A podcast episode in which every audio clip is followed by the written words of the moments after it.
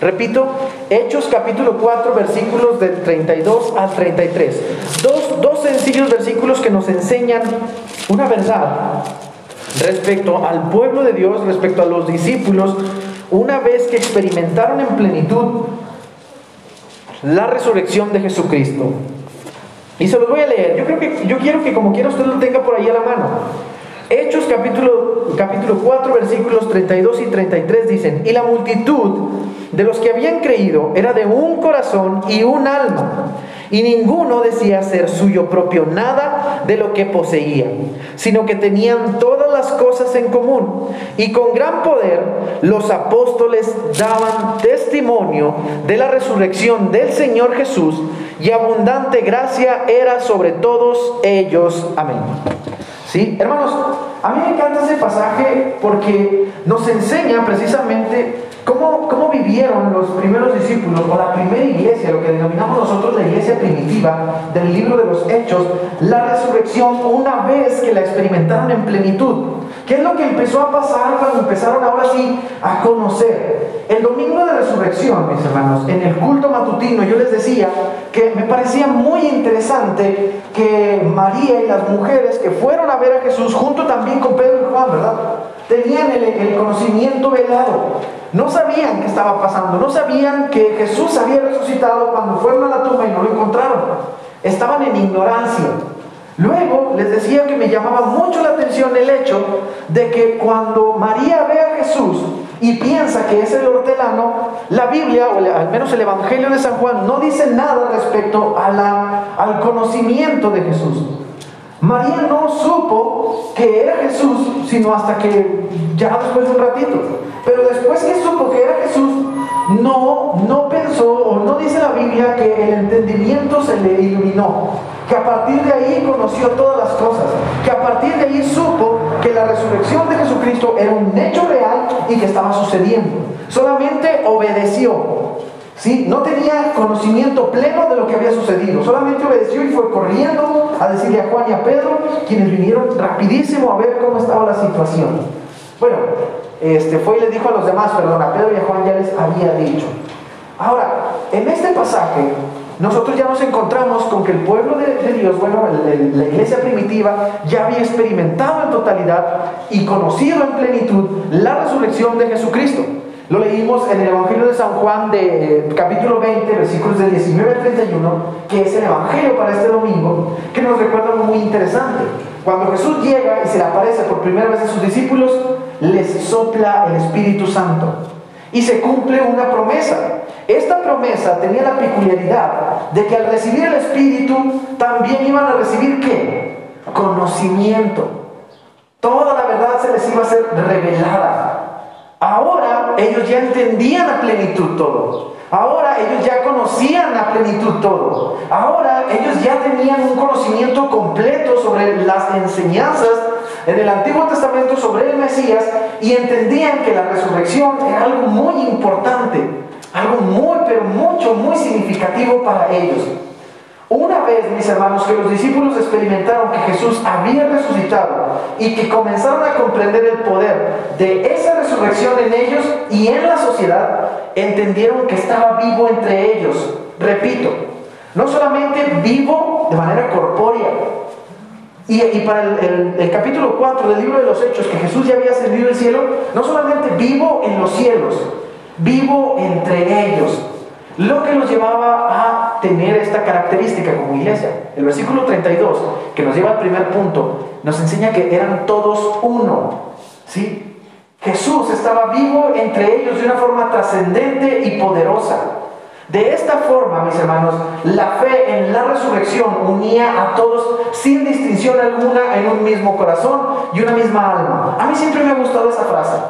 Yo creo que usted sabe porque la repito, la repito y la repito y la repito en mis oraciones, en mis comentarios, en mis escritos y les digo, qué padre que la iglesia tiene un mismo corazón y una misma alma.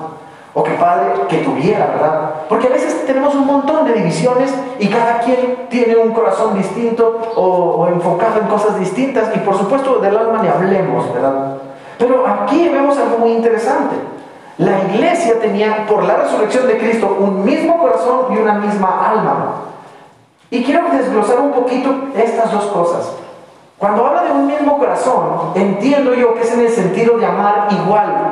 O sea, amaban igual. A eso se refiere con que tenían un mismo corazón. Amar a Dios y amar al prójimo en igual medida. ¿A qué me refiero con esto? Miren, no quiero que me malentiendan. Una vez platicaba con una joven hace años, 6, 7 años yo creo, y estaba en edad casadera la joven. Y decía, no, es que yo no voy a tener novio hasta que encuentre un joven que ame más a Dios que a mí. Yo le dije, pues no, andas mal, te tiene que amar a ti igual como ama a Dios. Dice, no, no, Dios está por encima de todo. Dice, Él debe amar más a Dios y al ministerio que a mí. Digo, no, te pones en una posición muy difícil, complicada. Te debe amar igual a ti que como ama a Dios. Igual. Manifestado de diferentes maneras, pero con misma intensidad, con mismo nivel con la misma medida. Me refiero, mis hermanos, con esto, a que no se puede amar a Dios si no amas a tu prójimo. Ahorita leíamos en la primera carta de Juan. Nosotros manifestamos que amamos a Dios amando a nuestros hermanos, a los hijos de Dios. Y amamos a Dios obedeciendo sus mandamientos, que curiosamente los mandamientos tienen la intención de mantener relaciones armoniosas entre la comunidad de fe. Obedecer los mandamientos de Dios por amor a Dios es amar al prójimo. Repito, Obedecer los mandamientos de Dios por amor a Dios es amar al prójimo. Amar a Dios y amar al prójimo en igual medida era la señal de la iglesia primitiva y era lo que manifestaba el hecho de que tenían un mismo corazón. La misma Biblia lo dice, si no amas a tu prójimo, no amas a Dios. Y también dice la Biblia que amar al prójimo es igual de importante que amar a Dios. O si o no, Jesús dijo, el primer y más grande mandamiento es amarás al Señor con todo tu corazón, con todas tus fuerzas, con toda tu mente, con todo tu ser. Y el segundo es igual de importante. Así dijo Jesús, igual de importante. Amarás a tu prójimo como a ti mismo. Por lo tanto, mis hermanos, si ambos mandamientos son iguales o hasta el, hasta, el mismo mandamiento, lo correcto sería que tanto como decimos amar a Dios, debemos amar al prójimo. Eso sería lo correcto.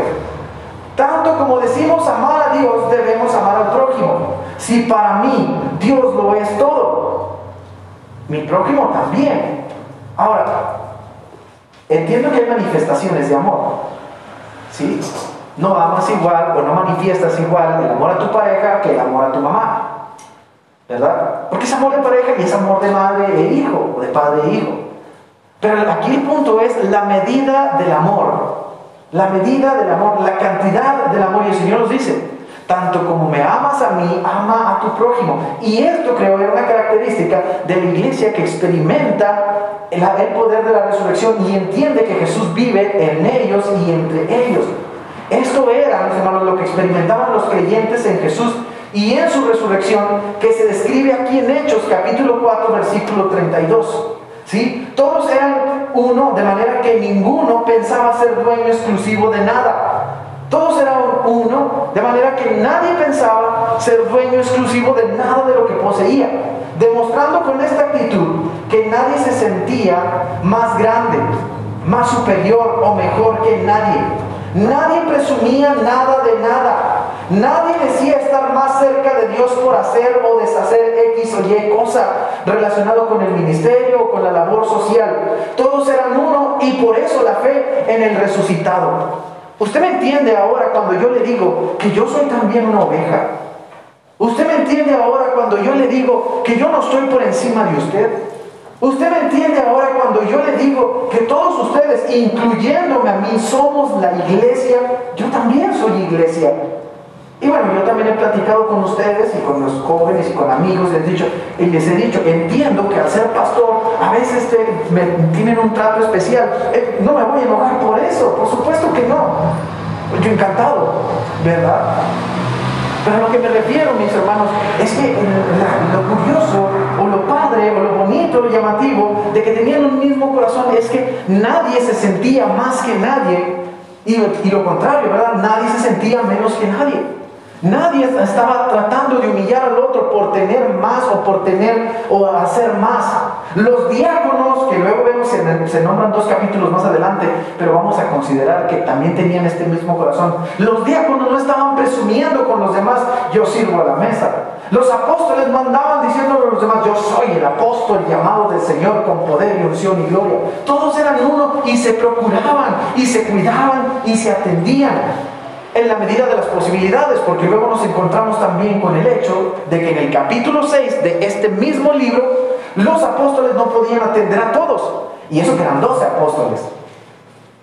Los doce apóstoles no podían atender a todos y había quien, chismosos, ¿verdad?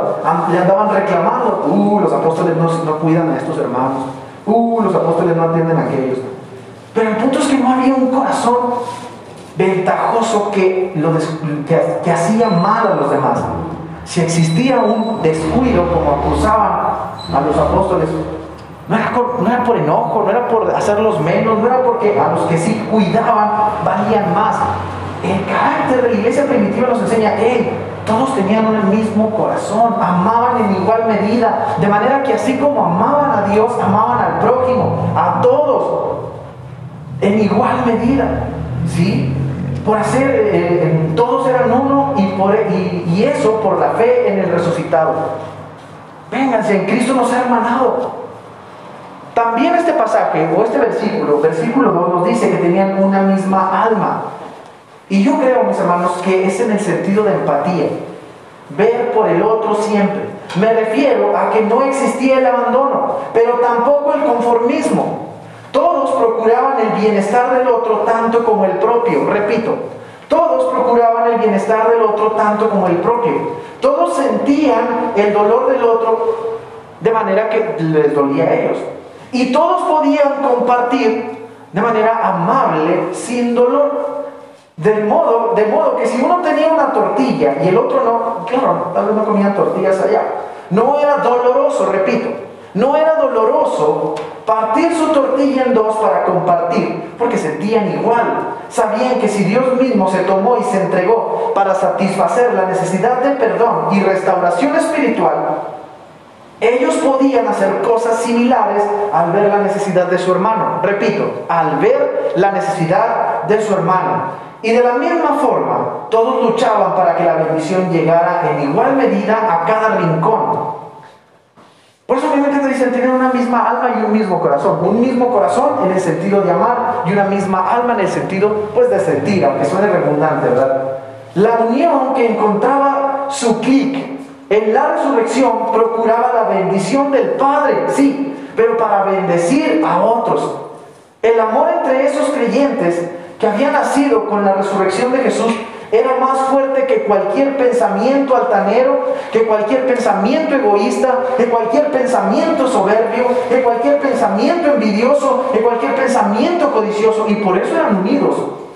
Porque cuando estos pensamientos son mayores que, que la fe en Jesús, pues entonces hay división. Y hermanos, no se trata de chismear. Pero usted no me va a dejar mentir. Si usted se ha sentido menos, hace división porque piensa que, se cree mucho. Y si usted se ha sentido más, ha causado división porque dice, ay, pues ¿quién se lo manda? Ambas posiciones son malas. Ambas posiciones son dañinas. Si se siente menos y si se siente más. Debemos comprender que la unidad que experimentaba la iglesia primitiva, primitiva radicaba en que todos se miraban como iguales. No había egoísmo, no había soberbia, no había envidias ni rencores. Todos se miraban como iguales. Todos eran iguales delante del Señor y procuraban el bienestar del uno del otro, en todos los sentidos. ¿Sí? Esto en el primer punto. En el segundo punto, versículo 33. El versículo 33 ahora nos dice que los apóstoles testificaban. Dice el 33, ando perdido, ando perdido, aquí está. Y con gran poder los apóstoles daban testimonio de la resurrección del Señor Jesús, del Señor Jesús, y abundante gracia era sobre todos ellos. Con gran poder y con abundante gracia testificaban de la resurrección del Señor. Estas características, al testificar de la resurrección, nos hablan de la inamovible e inquebrantable fe de los apóstoles y discípulos, ahora en unidad. Ojo, si no hay unidad, no había poder y por tanto tampoco había gracia. Bueno, gracia de Dios, pero gracia de ellos hacia otros no. Cristo resucitó, era el lema de su corazón y era también la canción de su alma. Por lo tanto, todo giraba en torno a Cristo y nada más. Todo giraba en torno a Jesús y nada más. Para mí, o desde mi perspectiva, yo sé que ya los canso con esta anécdota, ¿verdad? Para mí, desde mi perspectiva, ellos también tenían una pulserita similar como la que yo tenía en mi infancia, ¿no? El What Would Jesus Do? ¿Qué haría Jesús?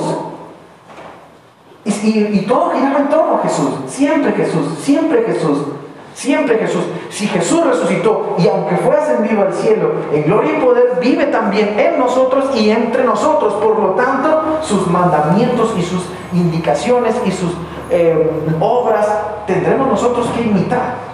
Con gran poder, que es la primera característica, quiero que, que lo meditemos un poquito. Y es que el poder, mis hermanos, a nosotros escuchamos poder y parece que, se nos vuela la cabeza. No solamente, eh, eh, no, y peor cuando lo tenemos, pero escuchamos poder y ya nos vamos a otro mundo. Cosa muy distinta también cuando tenemos poder. El poder, mis hermanos, aquí en este pasaje radicaba más, más que nada en la actitud firme y valiente que los llevó hasta las últimas consecuencias por predicar la resurrección del Mesías. Saben, a mí siempre me ha llamado la atención que los diáconos tenían un llamamiento especial. ¿Se acuerdan cuál era el llamamiento de los diáconos? Servir en las mesas. Ese era su llamado. Nada más. Y digo, ¿y por qué tantos requisitos? Pero deja tú los requisitos. ¿Por qué los mataron? Servían en las mesas, Señor. ¿Por qué mataron a Esteban con la hazaña con la que lo mataron? A pedradas. ¿Qué haría un hombre que solo se dedicaba a servirle en la mesa comida a las viudas de los griegos para que lo mataran a pedradas? Testificaba con poder de la resurrección de Cristo. Y a eso me refiero con que el poder radicaba en su actitud firme y valiente que los llevó hasta las últimas consecuencias por predicar la resurrección del Mesías. Si solo servía mesas, ¿a quién le hacía daño? Si solo daba de comer, ¿a quién le hacía daño? Ah, es que el punto al servir las mesas es que también testificaba de Cristo y su resurrección al hacerlo. Y si había algo que iba en contra de la resurrección de Jesucristo, oponía o quería quebrar su fe, él se mantenía firme y valiente. Y al ser él firme y valiente con poder, llevó esa firmeza y esa fe hasta las últimas consecuencias. ¿Cuáles fueron? Morir apretado.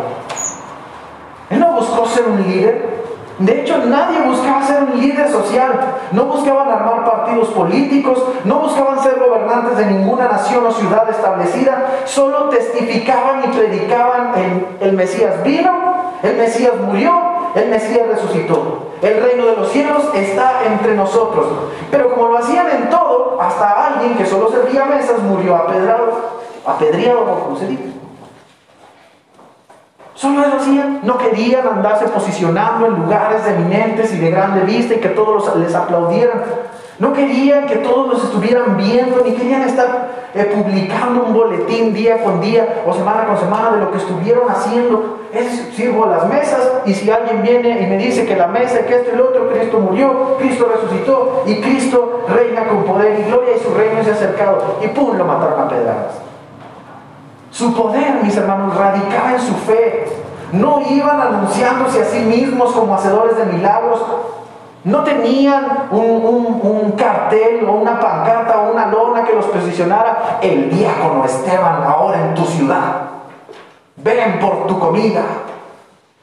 No iban ellos anunciándose, solo iban testificando a Cristo y los milagros y los prodigios que sucedían, sucedían solos el gran poder con que testificaban no tenía una relación directa o exclusiva con, em, con los acontecimientos sobrenaturales que alrededor de ellos sucedían. ¿Cómo lo podían ser? Sanar enfermos, liberar endemoniados. El gran poder, mis hermanos, ese gran poder del que habla Lucas en el libro de los Hechos, estaba en el hecho de que nada, nada los frenaba ni lo iba a hacer. Ese poder. Una iglesia sin poder, pues claro, cualquier fiestita lo va a frenar de predicar a Cristo y de anunciar su evangelio. Una iglesia sin poder, pues claro, cualquier otro evento lo va a privar de anunciar a Cristo y de su evangelio. Ojo, No estoy hablando del que lo va a frenar de venir al templo, lo va a frenar de predicar a Cristo. ¿Qué frenó Esteban? Un hombre que solamente servía mesas. El gran poder del que habla que los apóstoles, con el que los apóstoles testificaban, radicaba en eso, en su firmeza y en su valentía. Allí radicaba. También dice que aparte de con gran poder, lo hacían con abundante gracia. A mí me encanta también, porque no sé en qué momento se, se desvirtuó el término gracia dentro de la iglesia. La gracia habla de brazos abiertos, y habla de un corazón dispuesto a amar, a trabajar y convivir en unidad para testificar en todo el mundo que la resurrección transforma al que cree. Y si la resurrección transforma al que cree, no había un filtro para unirse sino solo creer. Esa era la gracia. No importaba tu pasado, no importaba, ya no importaba tu pecado, ya no importaba nada más que el ahora, el a partir de este momento. Por eso siempre me ha gustado que el capítulo 8 del, Evangelio, perdón, de la carta a los romanos comienza con un ahora pues. ¿Se han fijado que el 8 comienza un ahora pues? Porque tiene la connotación de un a partir de este momento, olvídate del 7. Bueno, no te olvides literalmente, pero olvídate de lo del hecho de que tú vives en muerte. El capítulo 7 de la carta a los romanos dice, tú eres de lo peor, eso dice el 7. Si nosotros lo analizamos bien y lo aplicamos a nuestra vida, el 7 dice, tú eres de lo peor. Tú eres un ser despreciable. Tú eres un ser pecador. O sea, cuando uno lee desde el, desde el capítulo 3 hasta el capítulo 7 de Romanos, dice, no, hombre, no. Sí, es cierto, soy de lo peor, merezco lo peor, me maten, me quemen. Pero luego dice el 8, ahora pues, a partir de este momento, fíjate, aunque tú seas, hayas sido de lo peor, aunque tú hayas sido despreciable, aunque, merezcas, aunque merezcas la hoguera, aunque merezcas la cuerda de, la horca, a partir de este momento, dice el 8, ninguna condenación hay en Cristo Jesús. Esa era la abundante gracia. Por eso, la comunidad, de hecho, ya no eran solo judíos. Por eso Pablo se enoja con Pedro y dice, ¿qué pasó Pedro? Por eso ahora eran de Corinto, de Éfeso, de Tesalónica, de Galacia y de todos lados, a pesar de cada uno de ellos tener sus peculiaridades tan mm, feas. O sea, piensen en Corinto, hermanos, piensen en Corinto. Era lo peor de lo peor y aún así la carta comienza a los santos de la iglesia en Corinto, santos, abundante gracia, y es que ellos recibían, claro, predicaban a Cristo y predicaban la transformación y procuraban la transformación, procuraban la transformación, que fueran transformados. Pero a partir de ahora la vida era distinta en el grupo. Esa era la abundante gracia con la que ellos hablaban y con la que ellos testificaban del poder redentor de Jesús. No había limitaciones para hacerlo. No había un, un un freno que los limitara o que los detuviera para hablar de esa abundante gracia. Ayer entré, mis hermanos, a la clase de evangelismo personal que se está impartiendo um, aquí en Jesús de Nazaret. Por curioso, dije, yo no doy la clase esa, pero entré por curioso.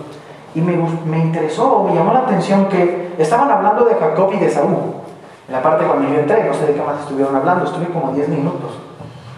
Y hablaban de Jacob y de Saúl, y el maestro decía, ¿Eh? Decía él, si se fijan cómo Jacob era de lo peor? Jacob era un engañador, su nombre lo decía, estafador. No se llamaba Jacob, se llamaba estafador. No le pongas Jacob a sus hijos, significa estafador. Y aún así, Dios lo bendijo. Y tú dirás, ¿por qué se salió con la suya? El maestro decía, si usted se da cuenta que su hermano lo estafa a usted, a su papá y a su mamá, ¿qué hace? Ah, pues lo demando, decían los alumnos. Pues claro, eso merece. Que lo demande y que le quite todas las propiedades y que se quede en la calle por ratero y engañador y tramposo y todo.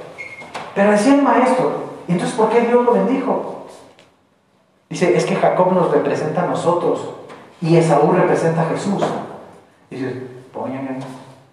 Si yo también le dije, este maestro, que habrá, toma, decía, es que Saúl nos representa a nosotros, digo a Jesús, el Hijo amado, el primero, el merecedor de todo. Pero aún así, el burlado por su hijo, su, hermano menor. Y Jacob nos representa a nosotros, los engañadores, burladores y estafadores que creemos que le podemos jugar el dedo, perdón la expresión, el, el dedo en la boca a Jesús. Y aún así Dios nos bendice. pero porque quiere que nos transformemos. Eso hizo con Jacob. Hasta le cambió el nombre. Le dijo, ya no vas a ser estafador, ahora vas a ser Israel. Israel sí póngale tus hijos. Ahora vas a ser Israel. Ya no más, ya no eres el de antes. Le transformó porque nos representaba a nosotros. Y es muy interesante. La iglesia tenía abundante gracia en ese sentido en que aún Jacob podía recibirlo sin problema alguno y predicarle la resurrección sin problema alguno, en que aún Jacob podía tenerlo a un lado de ellos sin problema alguno, y que aún Jacob, los diáconos le servían la comida y los apóstoles le predicaban la palabra, porque ambos tenían esas funciones, en que aún Jacob, aún antes de que se transformara o Dios lo transformara en Israel, lo podían tener a la mesa mucho tiempo, muchos años, trabajando con él. Digo, ¿cuánto tiempo, ¿cuántos años Jacob fue Jacob antes de ser Israel, hermanos? ¿Cuántos años? Hasta que vino a él la transformación. Y quiero concluir, mis hermanos. Quiero terminar con lo siguiente. Dos puntos fueron rapidísimos, según yo. Nuestra fe, mis hermanos, debe estar firmemente consolidada en Jesús, en su muerte y en su resurrección.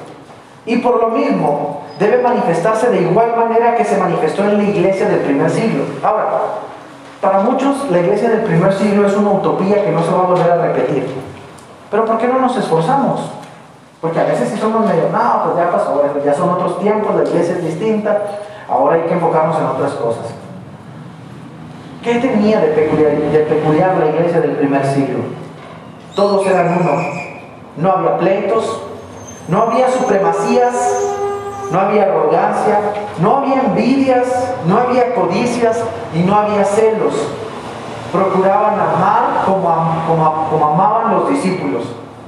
Procuraban amarse los unos a los otros independientemente de qué lugar o posición tenían, de qué cargo o autoridad tenían. Procuraban amarse en igual medida, sin envidias, sin codicias, sin celos después de la resurrección con una misma alma y un mismo corazón, siempre unidos. Nuestra fe, mis hermanos, debe manifestarse al predicar y testificar de Cristo, poniéndolo a Él como centro. Siempre a Él como centro de nuestro llamado. No los siervos, no las obras, ni siquiera las manifestaciones de poder. Que una iglesia se caracterice porque hace muchos milagros no es, hermanos, no es un, indicador de iglesia de calidad. Una iglesia de calidad tiene como indicador principal la unidad, donde todos se aman, se respetan y se toleran, donde todos se abrazan, se procuran y se ayudan, donde se abandonan, aunque haya miles de milagros a diario, aunque tengan un día especial para milagros donde a algunos les crece el pie y a otros la mano, no es una iglesia de calidad. La iglesia de calidad nos la testifica. Hechos capítulo 4, versículos 32 y 33. Y el, lema o el estandarte es, tenían una misma alma y un mismo corazón y siempre testificaban de la resurrección de Jesucristo. Porque al final es Dios quien decide si las manifestaciones de poder se hacen o no. Cristo, mis hermanos, es nuestra fe. En su nombre es que nosotros somos unidos. Él es nuestra unión, nuestra fuerza y nuestro amor. Y si la resurrección habla de transformación, que sí, es un proceso, no es como que de un día para otro. La resurrección, mis hermanos, debe procurar transformarnos hacia la unidad, hacia la unidad como iglesia. Y con eso termino. Quiero invitarlos, vamos a ponernos de pie.